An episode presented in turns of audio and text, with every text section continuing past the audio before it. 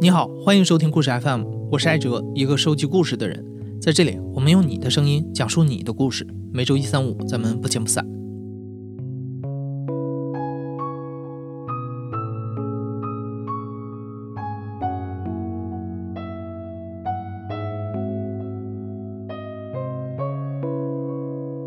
从武汉封城到今天，已经过去将近一个月了。在这期间，我们和很多在武汉的听众取得了联系，希望知道他们健不健康，过得好不好。二月十二日，我们的一位听众阿念告诉我们，他们一家四口都出现了新冠肺炎的疑似症状。他愿意接受故事 FM 的采访，但那个时候我们没有想到，事情发展的速度远超出我们的预料。这段时间呢，每天晚上八点半，我们都会和阿念通电话。这个语音电话也成了他的树洞，收集着他每一天的所见所闻和无处宣泄的心情。我们把其中三天的通话制作成了这期节目，也邀请你接下来听一听阿念的故事。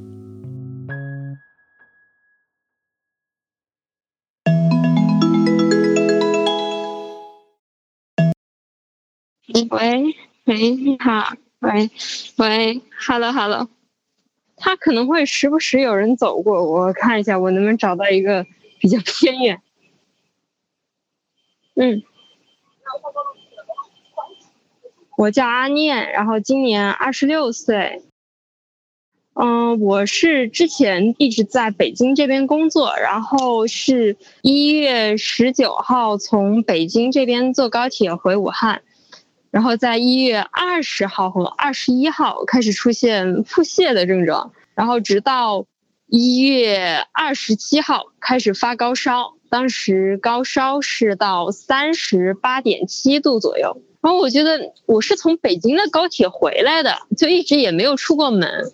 我觉得这个事儿不可能是我得，直到我有一些朋友提醒我，他们说你要得把这个事儿呃上上心。那我就同学就特别详细的给我。发了一下，就是你要线上问诊，然后我就线上问诊了一下，给出的结果是觉得我们只是普通的感冒，加上了一个急性肠胃炎，然后我就觉得哦，原来是这样，就就也没太放在心上。到二月六号的时候，是我外婆开始出现一些症状，就是老人是慢慢不对劲的，但是到他真的比较不对劲的时候。在武汉这边的形势特别严峻，会有这样一个就是担忧啊，就是我妈就是说一定要把他送去医院，就是因为当时她的情况就是嗯不怎么吃东西，吃东西老是吐，然后我就对了针对了所有的症状，我说那个症状里面没有吐的这一条，我说她肯定不是这病，就如果把他带去医院的话，老人家一定会感染上。而我现在看到的报道，老人感染了之后就特别危险嘛。我说，我说不行，你就把它放在家里。哦，就所以，我也是稍微耽误了一下我家老人的病情，然后直到最后，就是我外婆是处于完全无法进食的状态，就是她真的就是情况很危险了。然后当时我妈就特别着急了，我妈就说不管怎么样得试试，就真的是有一个感觉是有一个特别痛苦的抉择，就是感觉两条路都是死路。你选哪一条？外婆去看病是二月十号，我们家防护可能本来东西也还够，然后父母又特别保护着我，不让我去，然后我就在家。记得当时三四点，凌晨三四点都没睡，然后结果凌晨三点多钟的时候，就收到我爸电话，然后我爸就说：“你赶紧收拾衣服过来做个检查。”他说：“你妈。”和你呃外婆可能都已经疑似了，就真的是感觉瞬间眼前一片漆黑，好像有个什么东西掉下来，然后就特别沉重的压在了你身上的那种感觉。拍完 CT，我就就跟我妈妈去看一下我外婆，外婆就就真的躺在那个椅子上，就是手上要打三瓶针。然后她当时就那种状态有一点儿半昏迷或者特别虚脱的状态，就是哀嚎着她说：“好冷，好冷，这里好冷。”当时我就把我那个羽绒服脱下来，然后披到他身上，然后他就突然一瞬间就就就非常激烈的反应，然后说：“你穿上。”特别冷，就就就话很少，但是就是，对对对，那一瞬间啊，我就现在想还是会觉得挺难受的。但是我现在都在害怕，那个是我跟他说的，就可能是最后一句话，我我特别害怕，嗯。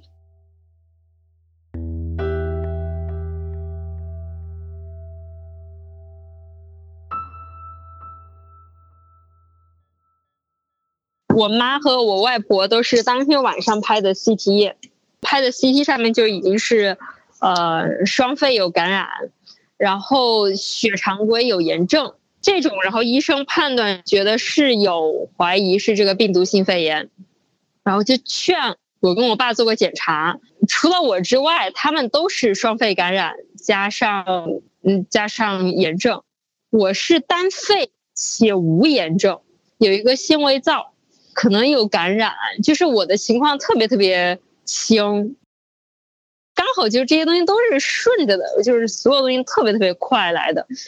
当天 凌晨的时候就说我们现在去排个核酸吧，我爸妈就说就是去确诊一下，我们就凌晨刚好把这边做完了，没有休息多久，六七点钟就去排了一个核酸，就是刚好也能排上试剂。那天运气还挺好。对试剂这个事儿，就是我我还我觉得还挺逗的，就是他给了我一个小管子，那个小管子下面是那个粉色的。然后还有一根很长的棉签，然后一个一个进入那间小黑屋，很像那个医院的注射台，就是给你打针的那种。它有个东西拦着，但它就是有两个小圆孔，然后它就那小圆孔伸出来。然后我看那个棉签，又看那个试管，我就理所当然的想，你不是抽血吗？然后我就就就就把我的手指伸了过去，然后那个人就说：“哎，你把头也伸过来。”然后就把头也伸了过去，他就把那根长长的棉签直接捅进了我的鼻子里，真的好难受，特别长一个棉签，然后伸进去之后还在那个鼻腔，就是某一个，就是我能感受没有软骨骨头的地方，它还转一转、挠一挠，特别疼，就是一种感觉，就是一种凉气从那个鼻腔一直通到你天灵盖。我从小到大第一次知道，我原来我那个鼻腔的那个里面有这么长一条路。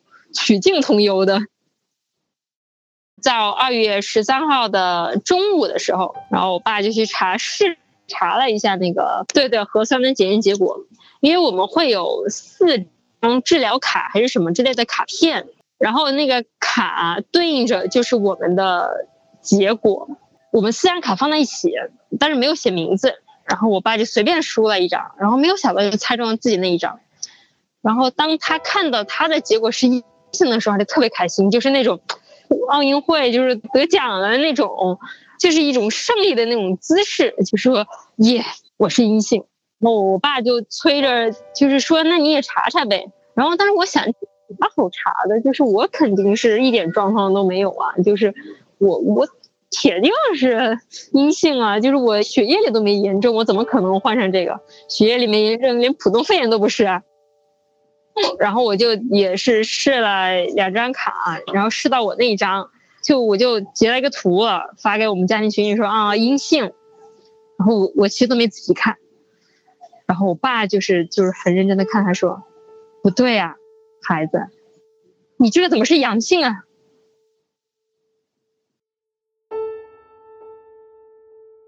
然后当时的那个状态就是他在跟我妈商量。然后，然后要测我妈和外婆的结果，就比较戏剧化的一点是，其实那个每张就诊卡，就是我们当时测那个结果，连名字都是对好的。但是我爸妈当时的状态就是，对，肯定是错了。我们四个人连在一起，你得到的这个结果，很有可能是我们的。就是前一秒，我爸还特别特别兴奋，就说 yes，但是到后面的时候，他就说。哦，我的那个阳性一定不是我的，一定是他们三中的一个生病的那个人，一定不是我。当时我那种感觉就是，好像有一张卡，一张是死亡卡，我抽到这是死亡卡之后，他们就说不行，这个不是你抽到的，就他们每个人都希望那张卡是自己收到的，就这种状态，嗯。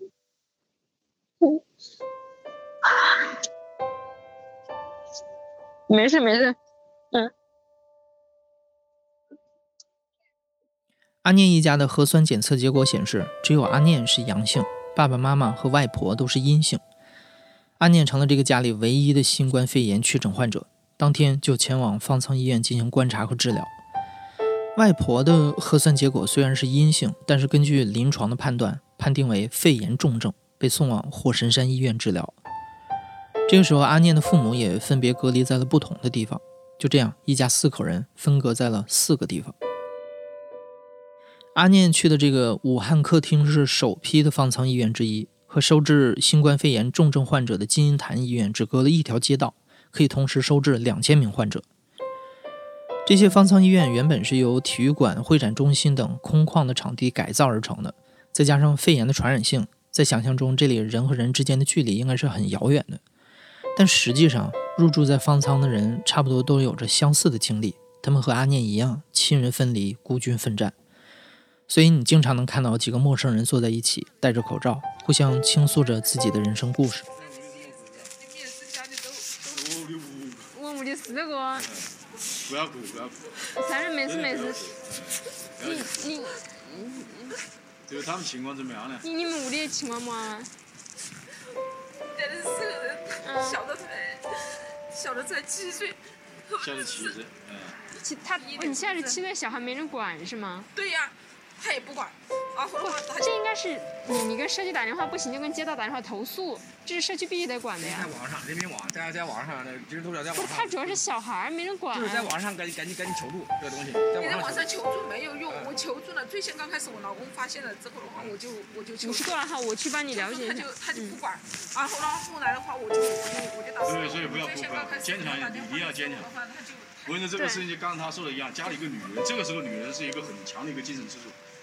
男人这个时候他会崩溃的，因为男人你看着很坚强，其实我自己我知道，甚至于其实男人没有女人坚强，他会很快崩溃的，一崩溃掉他就完了。女人这个时候她的韧性。韧性非常强，这个时候，家里我家里现在就是我老婆，她一个人在在在弄这整个事情，她她的这个实际上原来很多大事情都是我做的，但现在这个事情在这个事情上面是她在做主，实际上她是我们家里的主心骨，所以你也是一样，你不要精神绝绝对不能垮，你不能崩溃。啊，哎，你不能崩溃，要坚强，可以多发泄一下，然后你这个情绪宣泄完以后，然后你要做到处理事情的态度上。没事啊，我们都一样的，我们跟你现在。嗯，这里我看有一个排气扇，你听得到这个排气扇的声音吗？它会嘈杂吗？啊，行行，那就可以。今天是二月十五日，星期六，是我住进方方医院的第三天。今天发生了一件事，是突然就是有医护人员过来给我隔壁就是六十四床带了一个就是一个像一个枕头，当然里都是充的氧气的那种氧气袋，然后拿一个导管测了，应该是测了他的。就是血氧度，然后觉得他的血氧不够，然后就给他呼吸，有一点点黄。医护走的时候，我就问这个，嗯，叫姐姐吧，你问这个大姐，我问她，嗯，你你感觉还好吗？你有出有什么状况？就有没有什么需要帮忙的？然后这个大姐就摇摇头，也没什么要帮忙的，我就去倒水，我就往那边方面走的时候，我就听见那个医生他们说。啊，快快点，六六十四号要转院。然后我当时就没有倒水，我就我就赶紧就往回走了。然后我就六十四号坐在那儿，我就坐在旁边，就是直直的看着他那个方向。然后就是你看着他，你就觉得你也是看到自己的命运，也是看到他的命，你又觉得他很，就是想忍不住想关心他，然后就就很复杂吧，就是在这里的。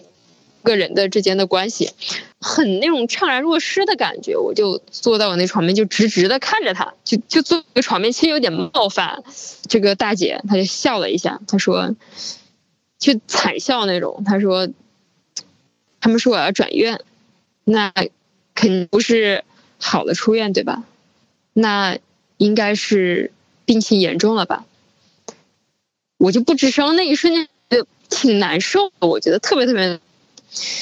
然后他就拿手那个就吃那个饭，然后我就发现他手有点抖。我说：“您您怎么手抖了？有点儿。”他说：“我也不知道，可能是身体机能在慢慢变差吧。”他的长相，他就是那种标准的这边的中年女性的长相吧，就是就是圆圆的脸，圆圆的眼睛，栗色烫的小卷发，其实长得还挺清秀，但是脸上就有那种就挺岁月沧桑的感觉。就他笑的时候，就是我不知道为什么，就是在笑的时候就感觉笑出了一种惨境的感觉，然后就是有一点点小雀斑。吃着吃，他就说：“哎，不行，我实在没有胃口。”然后那个时候我早上吃的那个早餐我吃不太下，因为我们每天早餐都会有一个固定的鸡蛋和一个固定火腿肠，然后还有俩包子。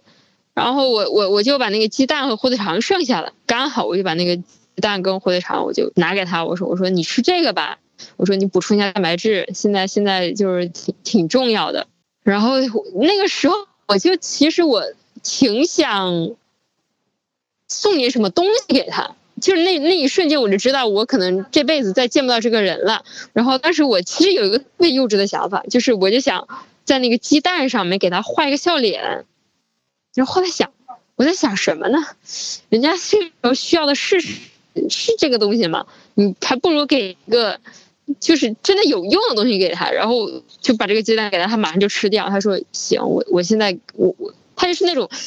拿到鸡蛋的，狼吞虎咽的吃了下去。我就感觉他就是有那种很强烈的求生欲，就是我想活，我怎么会变成这样了？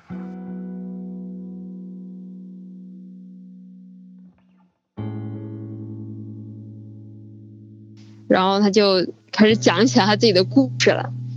他就说她老公得了脑动脉血管瘤。他就那阵子这两个月来就一直陪着他，在医院去就陪着他抢救。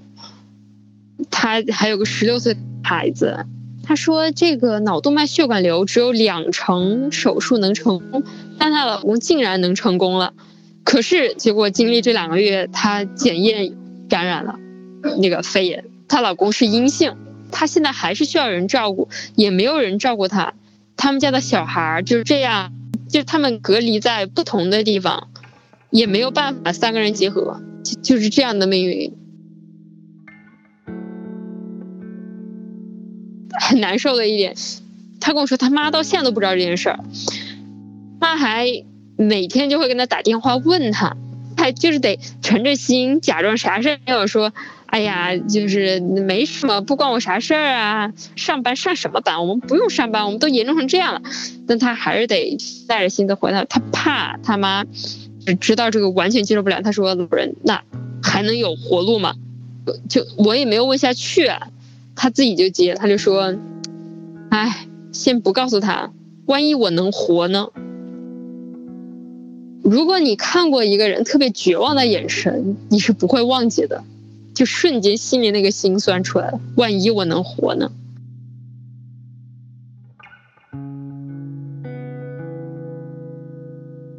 就是给了他一段时间收拾东西的时候，他就躺在床上，眼睛一直睁着，就看着天花板。我不知道他在看什么，他就一直定的看着，也不换动作。然后过了一会儿，就可能稍微起身一点，就就拿我们发过那个。大的军衣，然后他就把那个军大衣搭在他的头上，然后就就在里面哭，就偷偷的有一点哭，然后然后哭哭稍微哭了一下之后，呆呆的盯着那个天花板，我就就就这么我就目睹了我旁边这个人的就这种跌宕的心情，我就想他那个时候他反正他能想到什么，他那个时候他放不下的是什么。后来他收拾收拾东西之后，就是我给了他一个护手霜，就是我说我没有别的东西能够送给你，我想把这个东西送给你，我就说祝你好运，你一定会好起来。然后他就笑了一笑，然后点点头，会好起来的，一切都会好起来的。他说我还是很有信心的。然后这就是我们差不多最后的对话。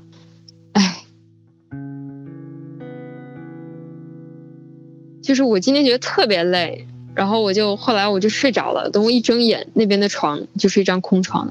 嗯，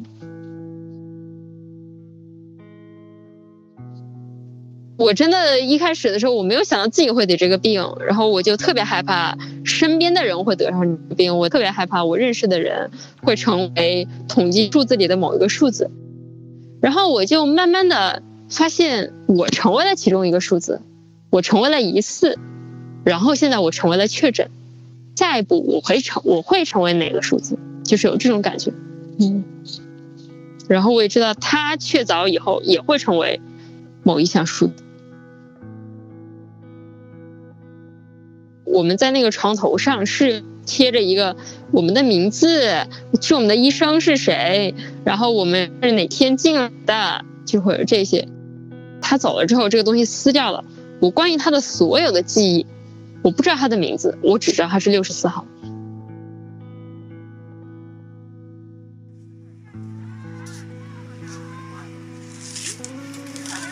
刚刚听到这几个医护人员说，饭菜好香啊，我好饿，然后我就意识到他们可能还没有吃饭。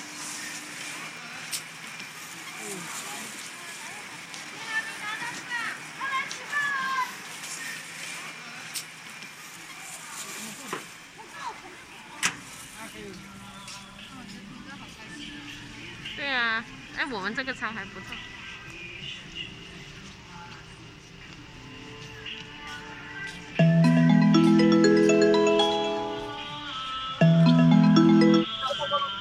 喂，对，现在我在的地方不是很安静，我我马上找个安静的地儿去。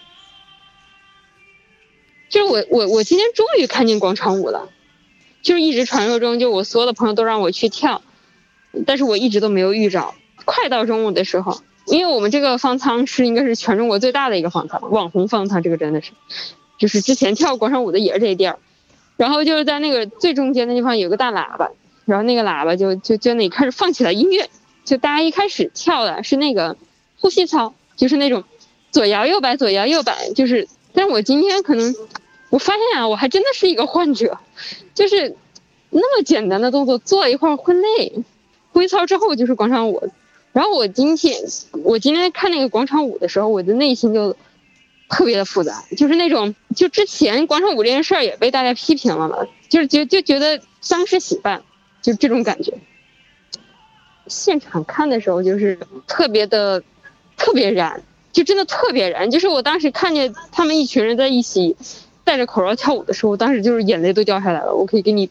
发个视频，就是看着看着眼泪就掉下来了，我也不知道为什么，就特别的感触，觉得超级燃。特别是今天跳舞的中间还有一个 C 位大妈，就是你看着一群呃大妈穿着睡衣，然后那个我说的那个 C 位舞娘，她是穿着粉色的珊瑚绒的睡衣，特别自信的在那跳舞，然后然后还会教大家来。嗯，脚向前、向后、左右，跟着我一起，就就这个样子。然后有一个大妈就问他：“哎，我想跳那个，就报一个歌名，我想跳这支，你会吗？”那个大妈头一摇，她说：“我跳舞从来不看音乐，给我什么音乐我都会跳。”然后当时那一瞬间，我有一种被打动的感觉，就真的是被打动。我我隔着那个口罩，我能看着他的微笑，就他那个笑容，我就觉得是真的是快乐的。就这件整个事儿其实是痛苦的，但是在这个片段的截取是快乐的。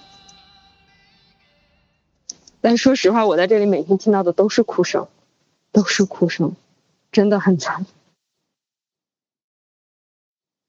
今天上午本来是一件挺开心的事儿，然后我突然一下就就收到我妈的电话。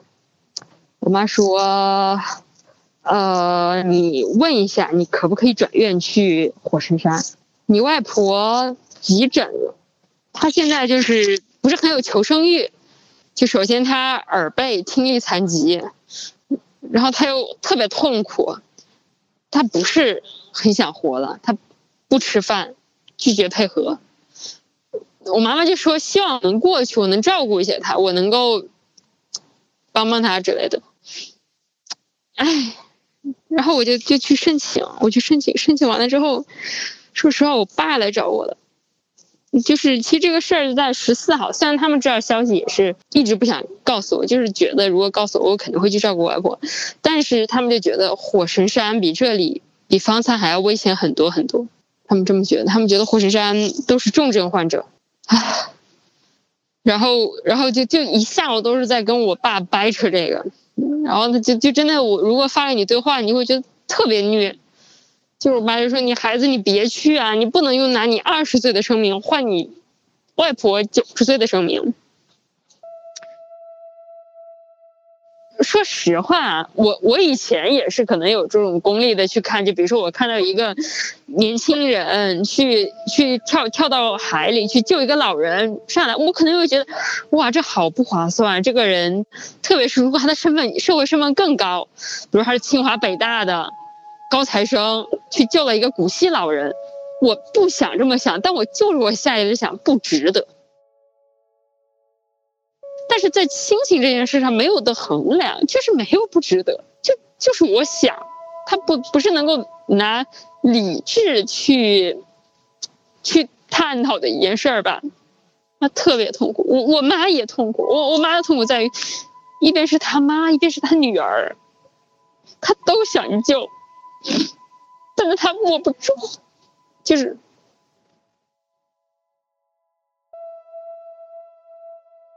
后来我妈妈就跟我说：“我就是想着吧，也许他救不过去了，但至少你能见他最后一面啊，你能圆了他一个念想，让他走得很安心。”我就。特别特别的难受，我真的很想去。然后我们这边护士也挺好的，我过来跟护士说，他是很善意的去安排这个事儿，但是他要这个事儿是得这样，火神山那边有床位，我们这边就是同意转院，再上报给一个什么领导也同意的时候就可以实行。我就把东西打包，我准备走，我很想走。我就打包的东西，就一直在床边坐着，我在等，等那个电话，一直都没有等到。然后后来我爸妈就某某某个时间段就给我发视频过来，我们就一起视频。然后我爸妈就说：“啊，刚刚他们说你不符合标准，你年纪太小，症状太轻，不被批准过去。”其实我我下意识第一时间我是怀疑的。然后我就就就，其实我发火了，我生气，我就说，你们是不是在骗我？你们是不是不想让我去？你们是不是故意跟他们说我们不上报了，我们不去？然后我爸说他真的没有做这个事情。然后我爸爸说你也别多想了，火神山的床位那么紧缺，就是我说那是一张空床啊，但是他说。就是你也得多想一想啊，有其他其他的重症患者需要这张床位，不能只让两张床位献给你来救你外婆。我觉得这也是对的。就是其实到现在为止，我觉得很多事情都是对的，都是没错的。可为什么就这么让人难受呢？其实我们有太多，其实在整个疫情的过程中，有太多自私和无私之间的衡量。总有这种，我明明知道什么是对的，可是我，可是我就是会有那种比较自私的想法。我就在想，我和他在一起的最后的一个画面是什么？那个会不会成为我们的最后一面？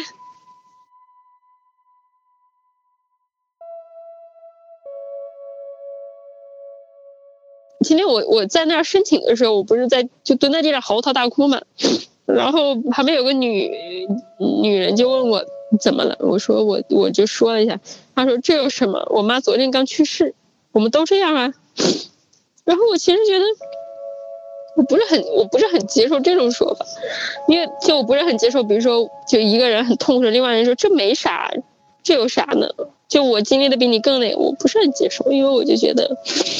就是没有任何的痛苦是可以衡量和比较的，我就觉得就是所有的情绪，这其实很像波浪，它就会有高有低，它就是那样一你浪的打过来，就包括所有的世界都这样。就那些在方舱跳舞的人，他们的悲痛你看不见，你看的是已经他过去的这个浪的下一个，就是你根本感受不到。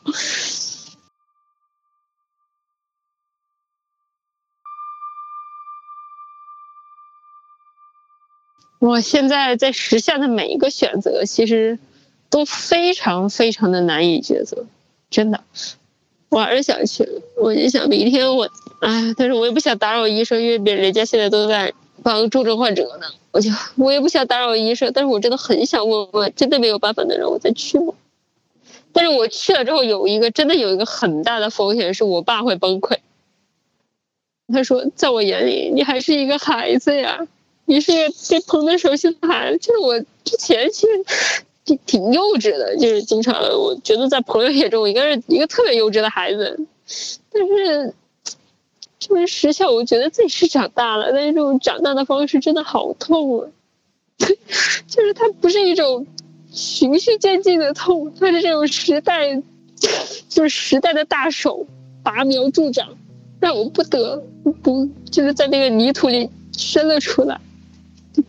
扯着我的所有的情感，就是这种感觉。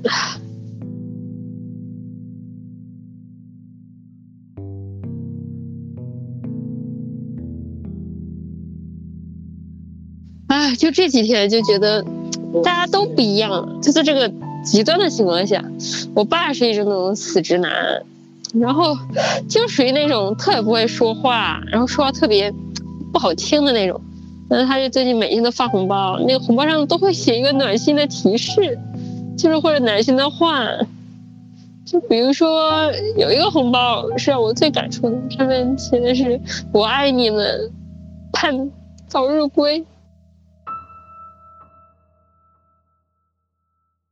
除了广场舞之外，这里还有唱 KTV 的，我觉得大家真的是非常乐观向上。然后我刚刚。走的时候，也收到了我一起住的人的祝福，就是希望大家都早日康复。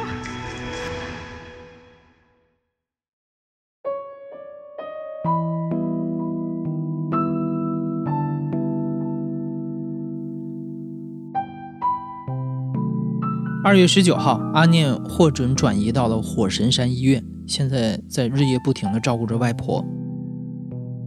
转院的这一天，阿念在微博上写了四个字：“义无反顾。”